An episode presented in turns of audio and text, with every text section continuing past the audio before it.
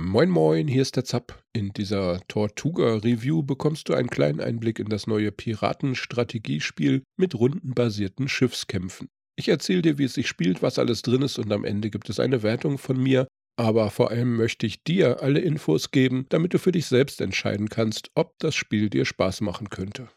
Tortuga wird von Gaming Minds entwickelt und von Calypso Media gepublished. Bisher gibt es unter anderem mit Railway Empire bereits erfolgreiche Titel vom Team.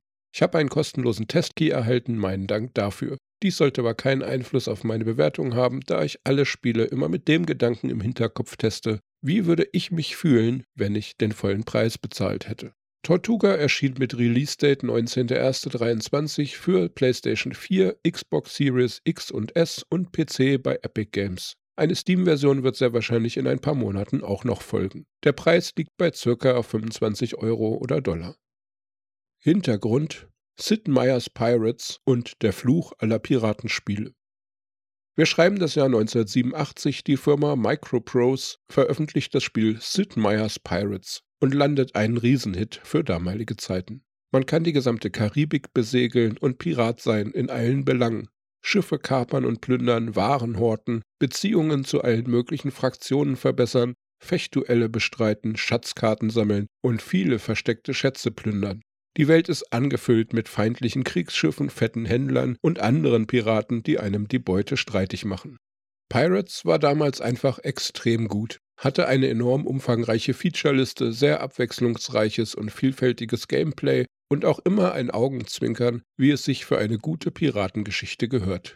2005 gab es noch einmal ein Remake, damals von Firaxis gebaut, den Machern von Civilization und XCOM, das sogar relativ brauchbar war aber irgendwie ist es seitdem nie wieder gelungen, ein Spiel in diesem Genre herauszubringen, das Pirates auch nur annähernd das Wasser reichen konnte. Und heute kommt Tortuga und zwischen den Zeilen liest man indirekt die Hoffnung heraus, dass 35 Jahre später vielleicht eine Neuauflage oder zumindest ein halbwegs würdiger Nachfolger kommen könnte. Ist Tortuga das neue Pirates? Schauen wir einmal genauer nach. Spieltyp Piraten-Strategiespiel. In Tortuga segeln wir mit unserem Schiff durch die Karibik und starten unsere Karriere als unbedeutender Pirat mit einem kleinen und alten Kahn. Unseren Plan, die spanische Schatzflotte zu überfallen, können wir noch lange nicht realisieren. Wir müssen erst dazulernen, bessere Schiffe bekommen, Verbündete finden. Tortuga ist ein Piratenstrategiespiel, in dem wir in einer 3D-Welt frei mit unserem Schiff oder Konvoi herumfahren können. Es gibt seichten Handel, wir erledigen Aufträge für Leute aus der Taverne oder die Gouverneure, müssen Mannschaft, Ladung und Schiffe verwalten, können die Schiffe aufwerten und unsere Piratenkapitäne leveln und ihnen neue Fähigkeiten beibringen. Das Hauptelement des Spiels ist allerdings der rundenbasierte Schiffskampf und nicht nur das ist sehr ähnlich wie in Port Royal 4. Wir bewegen unsere Schiffe dabei in einem Raster auf dem Meer, müssen Breitseiten auf die Gegner schießen und möglichst selbst nicht so oft getroffen werden.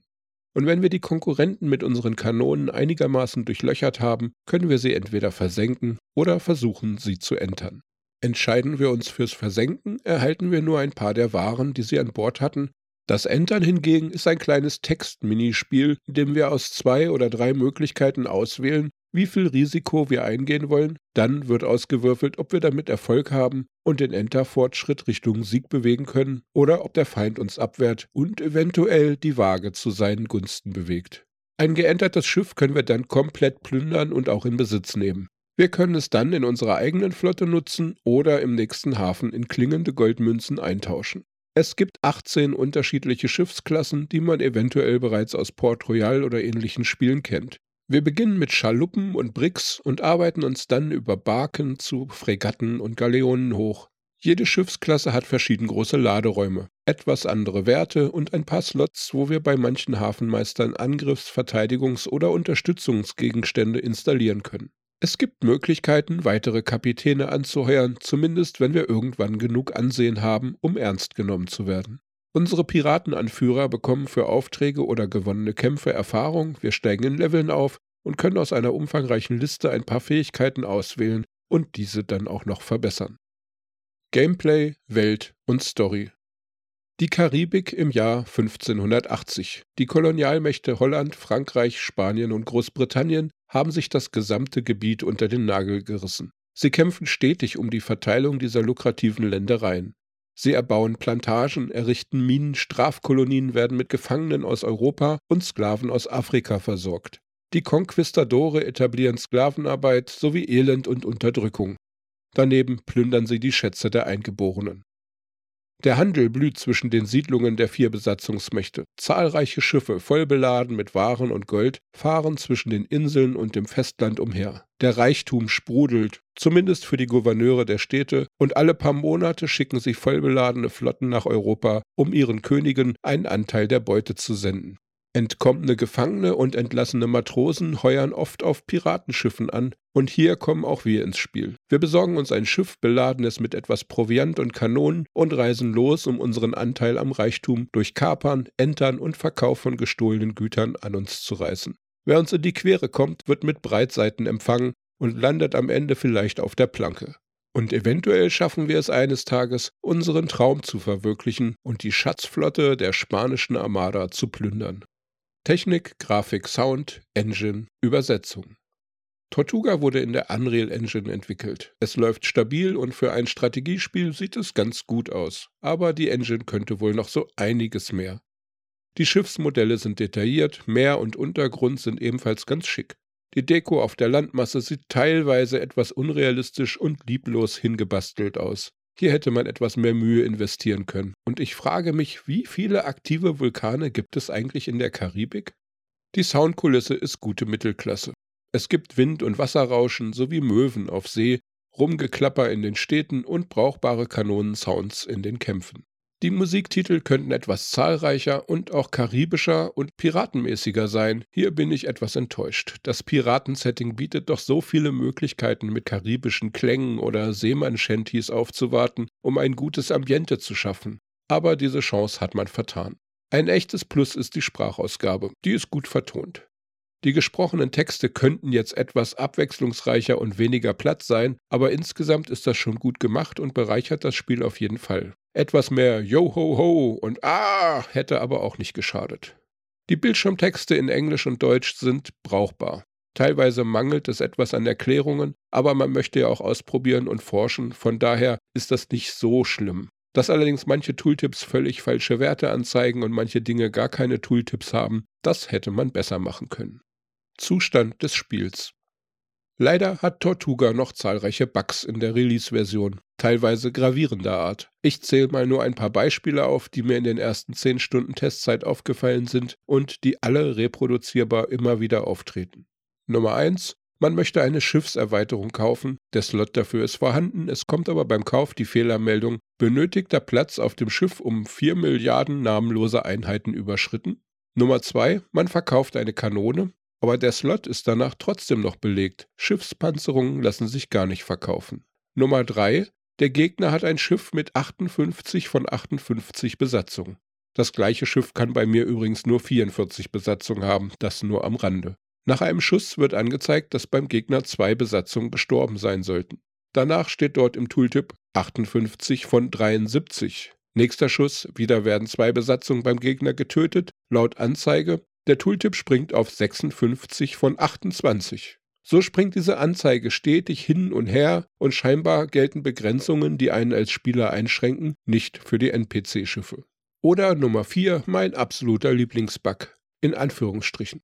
Zwei Schiffe mit dicker Besatzung entern ein winziges Schiff mit wenig Leuten an Bord. Die Moral ist hoch, beim Gegner niedrig, der Enterfortschritt ist schon bei 94 Prozent, sprich der Gegner ist also fast erledigt. Ich starte dann eine Attacke mit 90% Erfolgschance. Ist ja okay, dass diese trotzdem fehlschlagen kann, das sehe ich ein. Aber plötzlich läuft der gesamte Enter-Fortschritt von 94% auf 0 runter und dann gehört eines meiner Schiffe dem Gegner. Das ergibt überhaupt keinen Sinn. Und das ist nicht einmal vorgekommen, sondern einige Male. Tortuga-Test, Meinung und Fazit. Soweit zu den Bugs. Kommen wir zum generellen Spieldesign. Hier ist leider auch so einiges nicht wirklich so, wie man es sich wünschen würde. Im Kampf können Schiffe nur eine Bewegung machen, fast egal wie lang diese ist. Ein Aufteilen der Bewegungspunkte, um zum Beispiel eine klügere Bewegung erst nach rechts und dann nach links zu machen oder um das Schiff zu drehen, ist nicht möglich. Eine Flucht ist gar nicht mehr möglich und auch das automatische Berechnen der Kämpfe ist nicht vorhanden. Witzigerweise gibt es Kapitäne, die als Eigenschaft haben, dass sie es nicht mögen, wenn man aus Schlachten flieht. Man hat das Feature gestrichen, aber den Nachteil dazu nicht. Das waren Features, die in Port Royal noch mit drin waren. Und Tortuga basiert halt auf dem Grundgerüst von Port Royal 4. Das gleiche Team hat hier dran gearbeitet und viele 3D-Modelle, UI-Elemente etc. sind die gleichen. Trotzdem nimmt man hier Features aus dem Spiel, die bereits vorhanden waren und funktioniert haben. Hier verschenkt Tortuga eine Menge an taktischem Feintuning.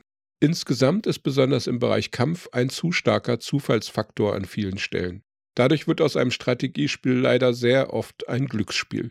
Variierende Werte und Zufallsfaktoren sind nett, aber wenn die Spannweiten von 6 bis 78 Prozent Erfolgschance gehen oder der Schaden als 7 bis 48 angegeben wird und dann teilweise trotzdem nur 4 Schaden dabei rauskommen oder 3 von 5 Schüssen ins Leere gehen, während der Gegner fast immer trifft, wird es schwer planbar. Und die Strategie und der Spielspaß leiden stark darunter dann sind die angezeigten Kampfwerte der Schiffe teilweise einfach falsch oder es werden nicht alle kampfbeeinflussenden Faktoren dort mit einberechnet. Manchmal greift man ein Schiff an, das laut angezeigter Kampfkraft einige hundert Punkte schwächer ist, aber man bekommt trotzdem auf die Mütze, weil es dauernd stark trifft und man selber nur Minitreffer landet, denn der Gegner hat eine super dicke Panzerung. Hier haben scheinbar auch einige KI-Schiffe irgendwelche versteckten Bonuswerte, die man als Spieler nicht sehen kann. Und wenn dann mal wieder 95 Besatzungsmitglieder auf einem NPC-Schiff hocken, das bei uns nur 55 Besatzung haben darf, wird es halt auch ziemlich merkwürdig. Das fühlt sich oft einfach unfair an und kostet mich einiges an Spaß. Dann hakt es auch noch beim Balancing. Irgendwann hatte ich an einem Punkt zwei Kapitäne mit einigen Leveln und netten Skills, zwei eigentlich recht gut aufgerüstete Schiffe und eine Kampfkraft von 740. Meine Flotte ist etwas angekratzt und auf dem Weg zum Hafen, damit sie repariert werden. Dann hetzt mir das Spiel plötzlich eine Piratenjägerpatrouille auf den Hals, die aus drei fetten Schiffen mit 950 Kampfkraft bestehen und in den ersten zwei Runden mein erstes Schiff versenkt und für das zweite brauchen sie auch nur zwei Runden. Die anderen fünf Schiffe, die meinem Konvoi angehören, darf ich nicht als Ausweichschiffe nutzen. Und solche frustrierenden Momente gibt es leider immer wieder. Versucht man nun vor den Piratenjägern davonzufahren, verfolgen einen diese für immer, wenn man überhaupt schnell genug ist, dass sie einen nicht eh sofort einholen. Da hilft dann nur abspeichern und den Kampf immer und immer wiederholen, bis man zufällig mal Glück beim Würfeln hat. Eine sehr häufige beim Testen genutzte Funktion war der Neuladen-Button. Oder wir lassen uns einfach versenken und starten mit einem Teil unseres Geldes und einem neuen Schiff im nächsten Hafen. Erfahrung, Skills und angeworbene Kapitäne bleiben dabei allerdings erhalten. Beide Möglichkeiten machen nicht wirklich Spaß und die Unausweichbarkeit ist ziemlich frustrierend, als gerissener Pirat sollte man irgendwie auch Fluchtoptionen haben. Kommen wir zum Handeln und Aufrüsten. Es gibt unterschiedliche Preise und nicht alle Waren in allen Städten. Soweit so gut, das ergibt Sinn. Aber warum bietet das Spiel keine bequemen Optionen, zumindest für die Städte, in denen man bereits war, grobe Infos zu sammeln, welche Waren, Upgrades etc. es in einer Stadt gibt und zeigt diese im Spiel dann an? Muss ich mir wirklich einen Zettel und einen Stift neben das Spiel legen und Notizen anfangen, um hier nicht Ewigkeiten in der Gegend herumsegeln zu müssen, wenn ich etwas Bestimmtes suche? Wir haben 2023, nicht 1983, liebe Gaming Minds Leute. Immerhin zeigen die Häfen, wenn man schon fast dort ist, an, dass es zum Beispiel einen Segelmacher in der Stadt gibt. Aber spätestens, wenn man schon mal dort war, warum dies nicht auch auf der Karte in einem Tooltip anzeigen, inklusive einer kurzen Info, wie Top-Waren, die dort gehandelt werden. Es soll Piratenkapitäne gegeben haben, die schreiben konnten und ein Captains Logbuch geführt haben, habe ich gehört, nur Gerüchte. Das ist allerdings ein generelles Problem, das diese Art Spiele schon seit Jahrzehnten nie wirklich gelöst bekommen haben. Egal ob Port Royal, Fugger, Hanse, Reis of Venice oder wie sie alle heißen, überall das gleiche Problem. Es scheint wohl furchtbar schwierig zu sein, da mal eine benutzerfreundliche Lösung zu finden. Okay, genug gemeckert, kommen wir zu den Dingen, die mir besser gefallen haben, auch wenn leider meistens dann doch wieder ein Aber dazu kommen muss. Die Grafik von Tortuga ist ganz schick. Es gibt zwar einige Flackereien und die Landschaft könnte abwechslungsreicher sein, aber insgesamt kommt schon ein wenig Karibik- und Piratenfeeling auf. Leider ist die Optik dabei aber fast eins zu eins aus Port Royal 4 übernommen. Hier hat man wohl vor allem viele Assets recycelt. Das Schifffahren in 3D macht aber grundsätzlich Spaß. Es steuert sich gut und eine frei befahrbare Karibik ist ein dicker Pluspunkt, fast zwei. Besonders gut hat mir gefallen, dass man nicht nur pausieren, sondern das Spieltempo auch in drei Stufen regulieren kann. Was das Design des Meeres angeht, es ist alles gut zu erkennen und die Beleuchtung zeigt teilweise schicke Lichtwechsel, das habe ich schon schlechter gesehen. Aber die Welt ist bis auf andere Schiffe und die Städte komplett leer. Es wirkt irgendwie steril und unbelebt. Zwar begegnet man hin und wieder mal einem Delfin, Wal oder einem Hai, der merkwürdigerweise über dem Wasser schwebt. Aber aus diesem grundsätzlich schicken Ansatz einer Piraten-Open World hätte man so viel mehr machen können. Sehr schade drum. Warum gibt es keine Schwertkämpfe beim Entern oder an Land? Warum existieren keine Kneipenschlägereien, Schatzsuchen, Wrackbergungen oder Gefangennahmen mit Gefängnisausbrüchen?